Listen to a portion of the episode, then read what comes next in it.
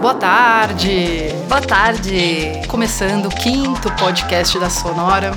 Hoje, de novo, no Roda Viva, nós duas, Talita Takeda e Tami Belfer.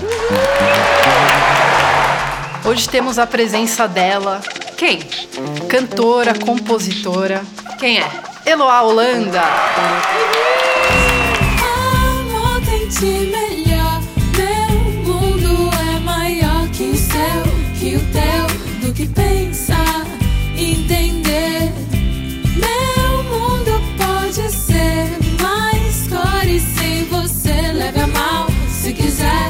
não queira me convencer. É, Eloá, você começou como clarinetista na Banda Sinfônica de Tapicirica da Serra. E você vivencia a música desde cedo. Qual foi a importância de você ter atuado nessa orquestra? Como você teve contato com a música pop, que é a área que você está hoje? Como aconteceu essa decisão de você privilegiar e se dedicar à música pop, tendo passado por esses diferentes estilos? Como que ac- aconteceu essa mudança e de que forma essa vivência com um outro estilo musical te influenciou? Eu sempre, sempre falo da- dessa minha passagem na Banda Sinfônica de Tapsirica. Nunca deixo de, de falar isso. assim, até quando eu fui pra reality show, que eles editam e só colocam o que eles querem, mas esse, essa passagem na Banda Sinfônica, que foi muito cedo, veio de família. Meu avô participou dessa banda, meus tios, meu bisavô participou dessa banda. Uma coisa meio familiar.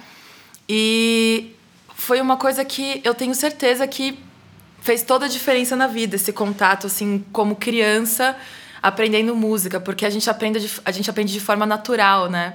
É uma coisa que a gente aprende por- meio que por osmose ali, aprendendo a música naturalmente. Quando a gente vê, a gente já tá tocando, a gente já tem, a gente já cria caminhos criativos, porque a gente ouviu aquilo quando criança, sabe?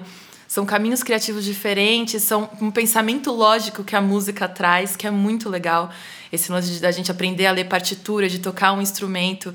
O seu caminho de pensamento muda quando você passa para a fase adulta, assim. Eu tenho certeza que isso mudou muito. Inclusive, sempre vou, vou falar aqui que o meu protesto a cidade de Tapsirica, a prefeitura de Tapsirica hoje está deixando de escanteio essa banda sinfônica e, e todos os, os meios de, de lazer e cultura da cidade, é- é- o que é um absurdo.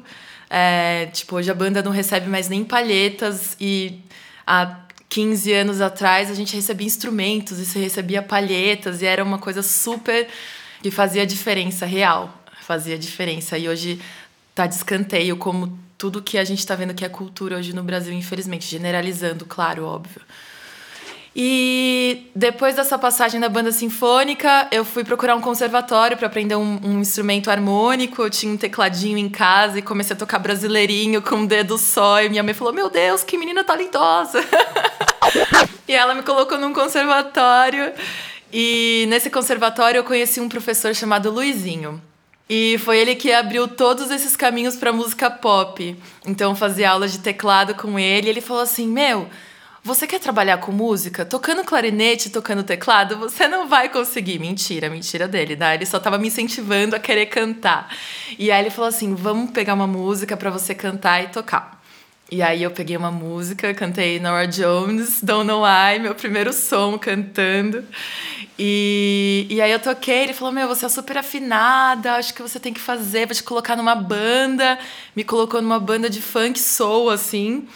E aí eu comecei a entrar nesse caminho de, da música pop cantando, né? Que é outro mundo. Inclusive o Luizinho foi meu mestre, me colocou nesses caminhos assim que talvez por mim eu não teria tido essa proatividade porque eu era super envergonhada e a última coisa que eu queria fazer era cantar para num palco, sabe? Então foi, foi realmente foi por incentivo, foi por destino mesmo. E aí eu entrei nessa banda de funk soul e aprendi todo o repertório de, de black music assim possível, Joss Stone, Aretha Franklin, eram os meninos que eles respiravam a funk soul music. Então, por um lado, é, foi muito bom, porque é um outro caminho, né? A gente tava, tô, tava acostumada ali a ouvir a música brasileira, os chorinhos que meu avô, por parte de mãe, tocava. É, eu tocava clarinete, então tinha muito de- dessa música brasileira. Mas aí quando a gente começa a aprender a cantar na referência da black music, é bom, porque tem esses caminhos diferentes da música internacional, principalmente da música americana, o gospel, o blues é super rico em, em, em melodias e tudo mais. Mas a gente acaba entrando num, num jeito de interpretar que foge da sua realidade, que é o Brasil. E aí, por isso que a gente vê tantas cantoras hoje de, de intérpretes que reproduzem esses melismas e, e perdem essa, essa brasilidade, essa cultura brasileira que é tão rica, né? E eu, eu fui vítima disso, assim, porque hoje a gente cantando na é, cantando hoje na noite de São Paulo, 99% do repertório é é americano, sabe? O que é um saco. é muito legal, mas a gente como artista brasileira, a gente perde muito nisso. Então, eu- esse primeiro, esse primeiro contato cantando foi com a, com a música, com a black music. A partir dessa banda, eu conheci outras pessoas que me levaram para o caminho dos eventos corporativos. Então, eu virei uma cantora de baile, que até hoje eu faço esse trabalho. Então, a partir dessa banda, eu conheci outras pessoas e aí foi que foram me levando para esse caminho do canto. E eu acabei, enfim, quando eu vi, eu já estava trabalhando com isso. Então, a minha banda de funk soul, eu conheci uma pessoa que me levou para os eventos corporativos. Então, era cantora lead de, de banda de baile. Banda de baile é outra história, porque é uma escola também. Eu me, a gente entra na banda de baile para cantar um repertório diverso. É um repertório de, de rock a axé. Então, a gente passa dos anos 60, 70, 80, internacional, nacional, ah, axé music, um monte de coisa. O que pra mim foi uma escola, foi onde eu comecei a entender minha voz, que não era só aquele da, do black music, era eu tinha que fazer, eu tinha que perder meus melismas, eu tinha que perder meus caminhos pra cantar uma música concreta, pra reproduzir ali o que os artistas estavam fazendo. Então ali na banda de baile foi uma uma escola e é uma escola assim para quem entra nesse caminho de, de cantor, né, ser cantor na noite de São Paulo, a banda de baile é é uma escola. Junto com essas experiências de banda e tudo mais, eu sempre gostei muito de escrever.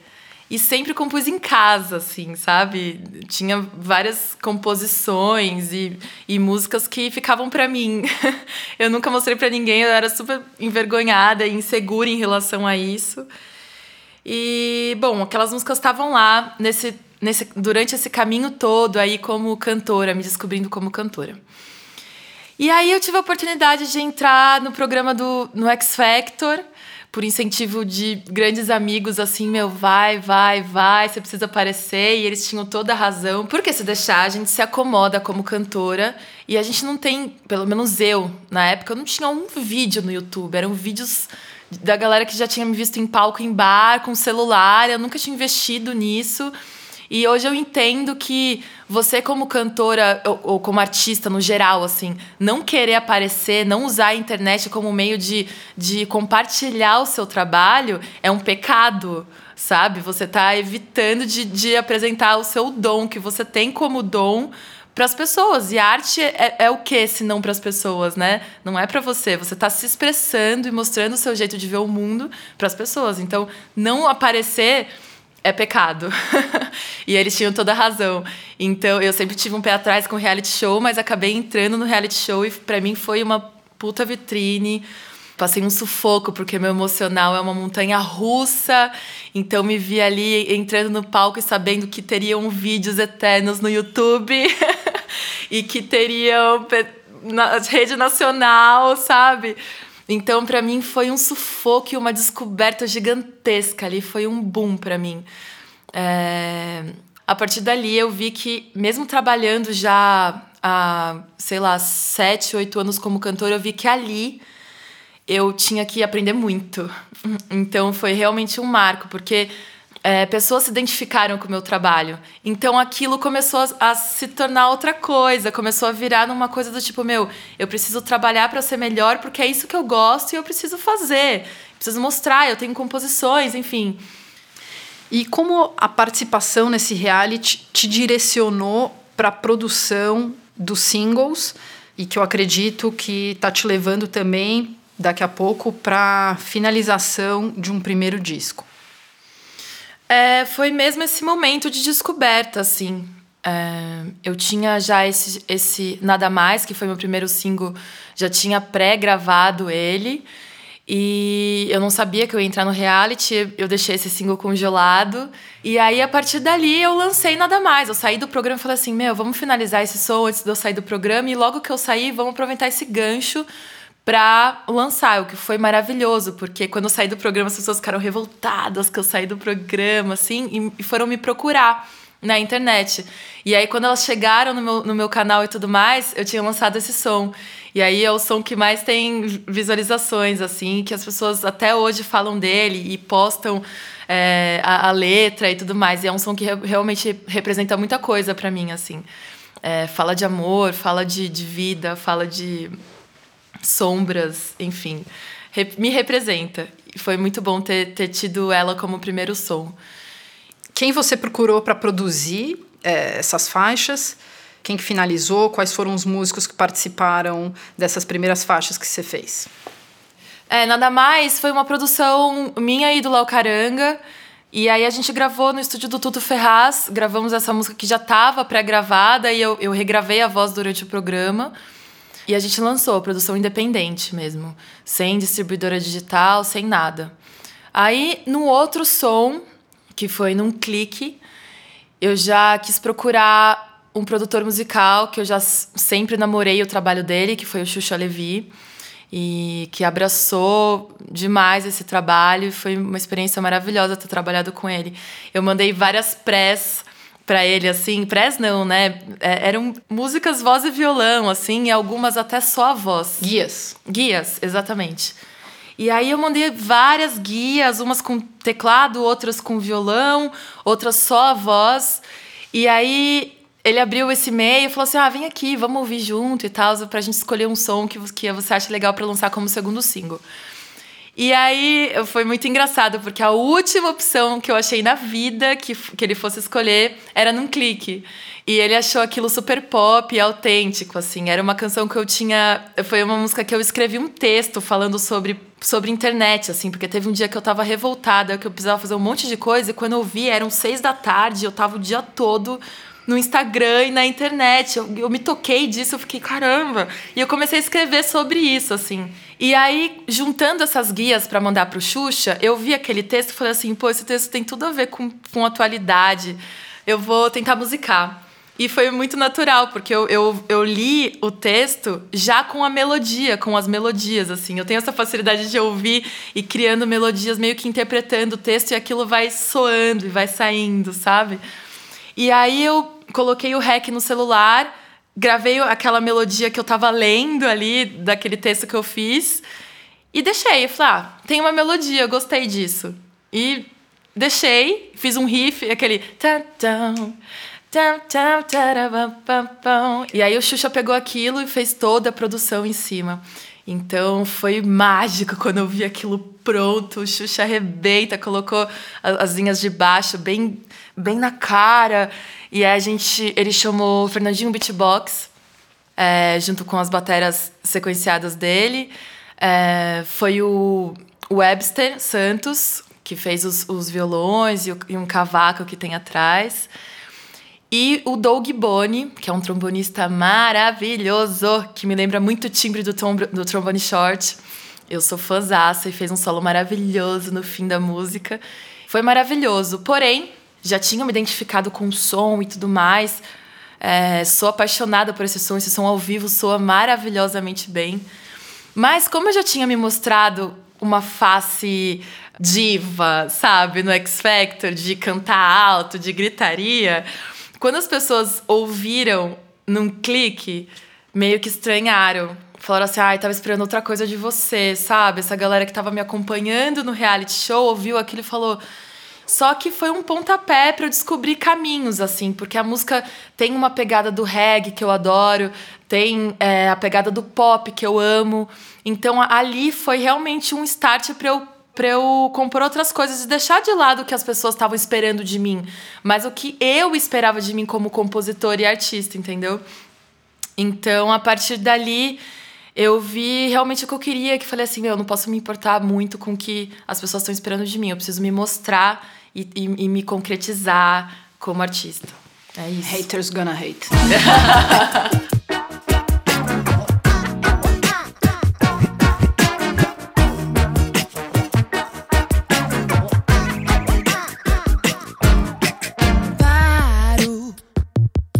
Refletir antes de dormir no filme que acabei de ver. Sobre as coisas nas quais parei pra pensar. Diferente da minha rotina de pensamentos, mas sobre o que eu deveria falar. Abri o Facebook e me perdi por lá. Assisti um vídeo espetacular. Fotos bonitas. Acabei lembrando que eu deveria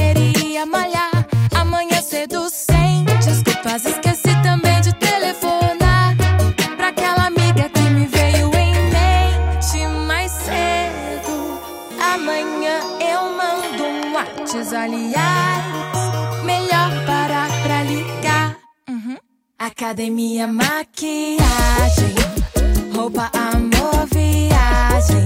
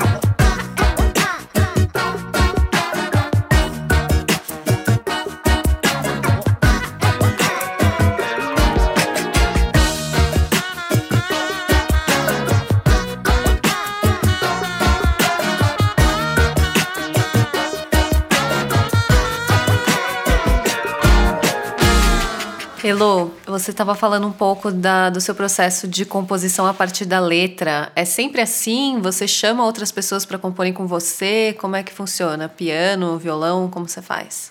Ai, é, a música é muito mágica. Eu sempre falo, a música é uma resposta. é, ela te responde tudo que você faz, assim. E esse processo de, de composição é muito é muito relativo. Tem músicas que vêm a partir de um riff que você cantarola, tem músicas que vêm a partir de um texto que você escreve porque você estava precisando expressar aquilo naquele momento. Tem músicas que vêm a partir de uma harmonia que você sentou no piano e, e, e fez uma, uma, uma sequência harmônica que você se identificou com aquilo e falou: Meu, quero fazer um som em cima dessa harmonia. Então é muito relativo. Cada música vem de um jeito, assim, pro mundo. E agora você compôs umas músicas pro Edson Cordeiro, é isso? Ai, sim! Ai, o Edson Cordeiro foi muito especial. a partir de um amigo em comum que fez esse link e me pediu já composições que eu já tinha, inclusive. É, eu não, não compus as músicas para ele, mas eu já tinha algumas, algumas músicas feitas e mandei. E ele adorou, a gente se encontrou, batemos um super papo, rolou um match maravilhoso, assim. E admiro ele muito como artista. Para mim é uma honra.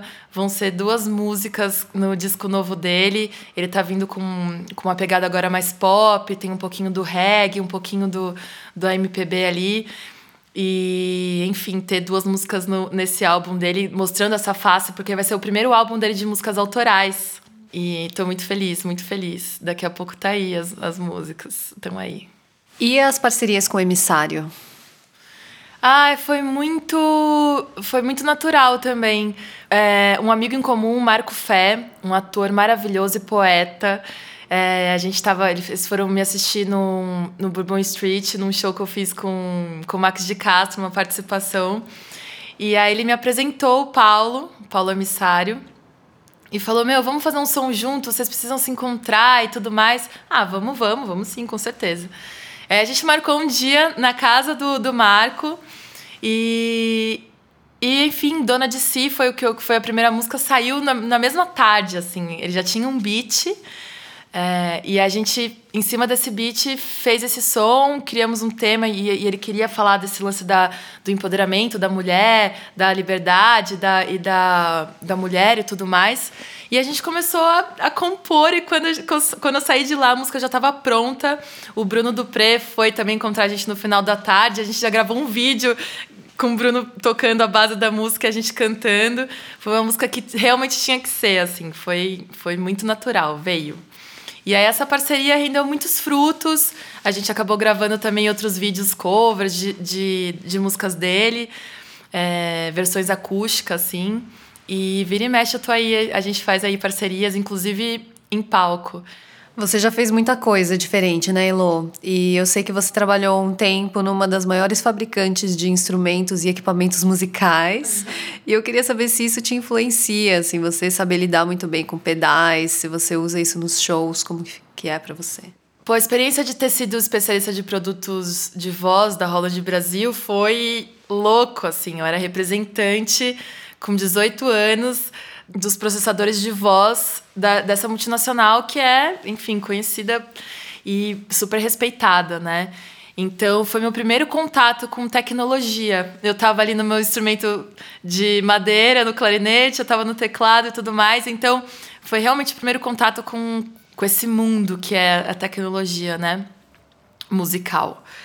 Então, isso realmente me influenciou, isso me, me incentivou a, a procurar a estudar produção musical, estudar os softwares, estudar efeitos de voz, inclusive que eu uso muito no palco os processadores, assim, de, de ter o domínio dos, dos meus próprios efeitos e quando eu vou fazer é, acústicos ou com banda e tudo mais, eu sempre uso meus processadores de voz. Então, só veio para somar esse conhecimento e também para as pessoas me conhecerem como especialista de produtos ali naquele momento, né? Só voltando um pouco, uma coisa que você já comentou, que eu achei muito legal, quando você falou sobre como você criou a sua identidade no cantar, de fugir desse americanismo que é muito presente aqui no Brasil, especialmente nesses programas, nesses concursos de canto, nesses realities de TV, né? Quais são as referências que você tem aqui no Brasil que te levaram a criar essa identidade musical e essa identidade vocal? Ah, milhares. É difícil nomear, assim. Tem, tem Gil, tem Caetano, tem Gal, tem é, Rita Lee, muito. E tem dos mais novos, Vanessa da Mata, Céu. Muita gente me influencia, assim, como tanto como compositora quanto intérprete. É, quando a gente começa a sair desse lado cantor, intérprete, cover, para entrar nesse mundo, desse caminho de de composição, de autoral, é uma outra descoberta. É você realmente se refazer. Então, o jeito que você imposta a voz ali para cantar uma Beyoncé num baile é totalmente diferente do, do, do, do que você compõe. Então, esse processo, por exemplo, de Nada Mais, eu penei para cantar Nada Mais na época. É de, tipo, de você compor um som, criar uma melodia, quando você vai cantar ela, você tem dificuldade de cantar o que você compôs. Tá errado isso aí, né? Só que eu gostava daquilo e não sabia reproduzir até então. Então foi um caminho muito louco, é uma, é uma redescoberta, assim, mesmo você já sendo cantora, interpretar o seu som é muito louco. Bom, Elo, então você tá aí planejando um álbum pro segundo semestre e eu quero saber o que, que, que, você espera aí desse, desse trabalho futuro, quem que você tá chamando, o que, que você tá pensando como uma sonoridade do álbum, o que, que você quer? É, ainda não há nada é, certo e concreto que eu possa falar e contar para vocês. Mas é certo de que até então eu lancei singles muito um diferente do outro, representando essas minhas fases de descoberta como compositor e como, e como uma artista solo, né? Então, nada mais é totalmente diferente de Num Clique, que é totalmente diferente de Castelo Solitário, e que é totalmente diferente de Isca, que é esse meu som novo, que é mais ska e tudo mais. É, então, esse, esse EP ou álbum que, que vai vir no próximo semestre, eu quero realmente pegar tudo isso que eu fiz criar um presente, um pacote com enlaçado e, e bonito com, como, como artista hoje que eu me compreendo ser. É, que é cantando de uma forma mais é, segura, compondo de uma de num estilo que hoje eu entendi que é o meu.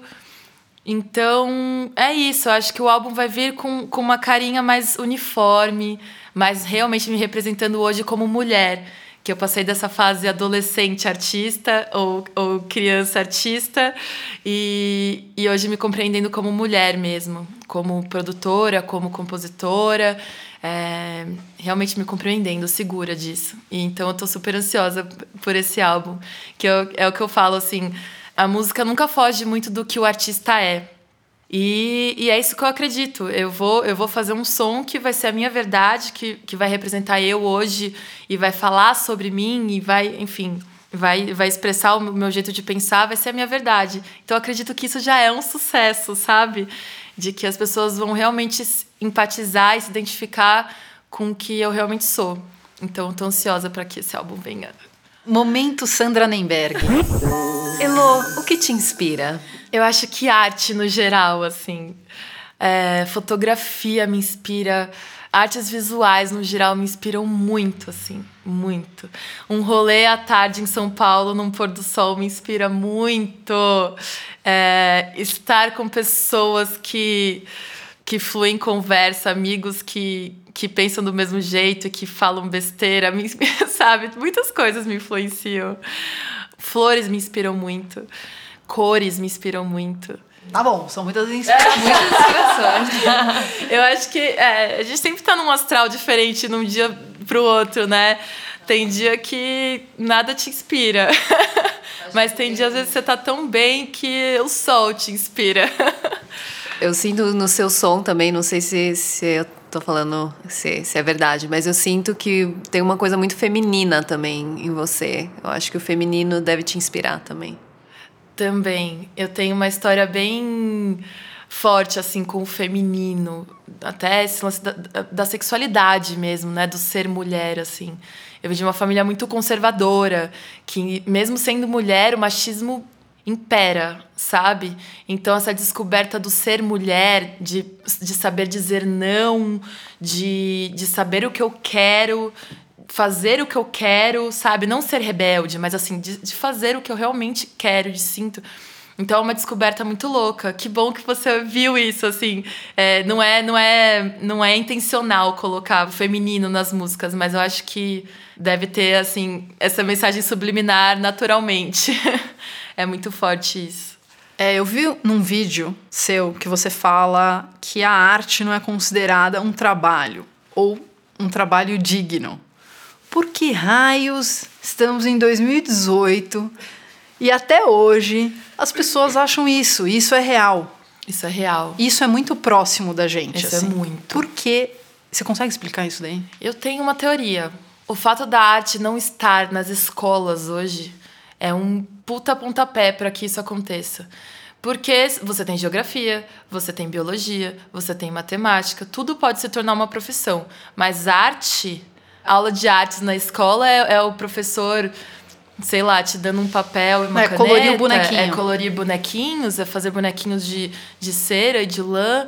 Claro que existem escolas hoje que tem sim um ensino teórico musical, tem sim um ensino da arte, mas são escolas que você paga uma fortuna por mês. A escola pública, generalizando assim, a educação no Brasil, a gente não tem, não tem esse ensino teórico e e essa expectativa de trabalhar com arte. Ninguém te mostra esse caminho. Então isso não é considerado como trabalho. Então isso não vai ser bem remunerado. Então isso sempre vai ser um amadorismo absurdo que a gente tem, tem que lidar todos os dias trabalhando com música. É amadorismo, sabe? Elô, você toca com muita gente, você sai bastante em São Paulo. Então conta pra gente o que, que você tem ouvido, o que, que você pode indicar pra gente de artistas, bandas, o que, que você tá ouvindo aí. Pô, eu tenho escutado muito ultimamente Annelise Assunção, o último disco do Curumim, que eu adoro, e assisti o show agora no Primavera Te Amo, na festa Primavera Te Amo, que foi animal. Eu vi também o último álbum do Silva, que tá lindo, eu já tava amando ele é, fazendo as músicas da Marisa. E agora ele lançou um álbum muito bonito, muito. Inclusive, o nome do álbum é brasileiro. Eu ia falar que o álbum tá super brasileiro. É um álbum brasileiro e, enfim, muito bonito. Ele cria uns caminhos de melodia, interpretação incrível. Eu gosto muito da música instrumental. Gosto muito de Snack Puppy. Gosto, gosto muito de Rosa James. Gosto muito de Hats Coyote. É porque é uma música que é imprevisível, sabe? Então, independente de você escutar mil vezes, aquilo não enjoa. Tem dia que eu tô super erudita, assim. Tem dia que eu tô muito brasileira, que eu escuto Zeca Pagodinho, que eu amo. E reggae, pô, eu amo reggae. Os seus singles estão disponíveis para escuta no Spotify, no Deezer, em plataformas digitais, tá tudo online? Oh yes, tá tudo online. Só o que não tá em plataformas digitais são os últimos três vídeos que eu lancei é, ao vivo. A gente entrou com a banda em estúdio e gravamos Isca, que é a música inédita, mais a versão ao vivo de Num Clique e Castelo Solitário. Então essas são as únicas coisas que não estão nas plataformas digitais ainda. Mas estão no meu canal do YouTube e vocês têm que conferir. No canal do YouTube também tem clipe? Nada mais tem um clipe lyrics, né? Um vídeo lyrics. Num clique tem um, um, um clipe que eu fiz com um celular, que foi uma experiência muito legal também. Castelo Solitário foi a primeira produção profissional que eu fiz de um clipe. E Isca, que foi esse clipe que tá a gravação ao vivo em estúdio, tá muito, muito, muito bonito, muito bonito. Qual o nome do canal? Eloá Holanda, os dois nomes com H. Tem Instagram, Twitter, Tem Instagram. Facebook? Eu não uso muito Twitter, eu, eu abasteço bastante o Instagram e o meu canal, minha página no Facebook, que tá como Eloá Holanda Música. Ah, maravilha, Eloá. Obrigada por ter vindo aqui e ter falado sobre a sua carreira, sobre as músicas que você está produzindo e sobre a sua história musical. Se você curtiu esse podcast e gosta de música e quiser saber mais sobre as nossas produções e ter mais informações sobre o podcast, segue a gente no Instagram sonora underline br. A cada semana a gente vai ter um convidado diferente falando sobre música. Então, até a semana que vem.